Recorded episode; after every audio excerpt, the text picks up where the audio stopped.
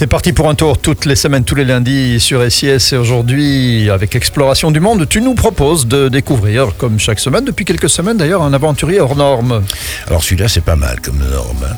Dushan Jersey s'appelle. C'est un géant de l'exploration qui n'a cependant pas réussi à se faire connaître comme d'autres légendes internationales qui ont écrit la grande histoire d'Explo, mais il a marqué toute une génération de cinéastes explorateurs dont je fais partie, je dois le dire.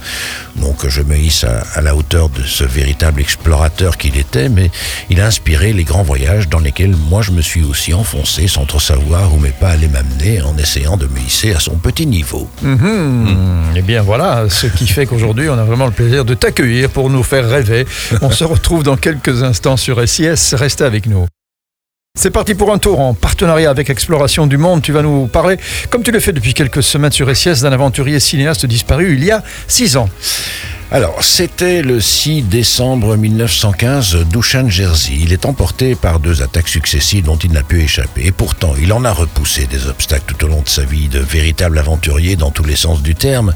D'origine slovaque, élevé en Belgique, euh, basé à Bali à la fin de sa vie, et réalisateur de documentaires, auteur et acteur.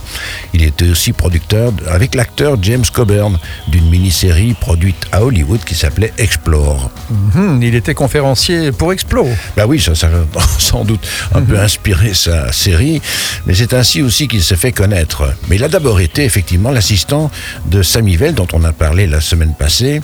Sa première aventure est à l'image des grands mythes des années 70. Il avait parcouru une première fois l'île des dieux en 1973 en compagnie du roi Léopold III. Puis il s'est aventuré au Sahara avec sa Land Rover en totale autonomie. Il a présenté en conférence le film qu'il a titré La dernière grande aventure des Touaregs. Et puis il s'est enfoncé dans la jungle de Bornéo avec un autre film pour Explo. Il était un intime euh, du roi Léopold III Intime, je ne sais pas, je crois pas, mais enfin en tout cas proche du roi certainement. D'ailleurs, il a présenté Léopold III de Belgique, roi, explorateur. C'était un montage de films archives qui retraçait quatre expéditions du souverain, notamment au Venezuela, en Amazonie, au Congo et à Bornéo. Et tu l'as connu comment? Il fascinait évidemment tous ceux et tout, surtout toutes celles qui venaient voir ces films, mais surtout l'écouter en conférence. hein. J'avais gagné un concours de photos de voyage. Il était président du jury. Et puis je suis allé le voir à Los Angeles. Après, euh, je l'ai engagé, moi, lorsque j'étais directeur d'Explo, avec un film incroyable sur les Maharajas. Euh, il se faisait inviter chez eux, dans le Rajasthan. Et puis, euh, il a même voulu m'embarquer dans une aventure au Congo à la recherche du Mokele Mbembe.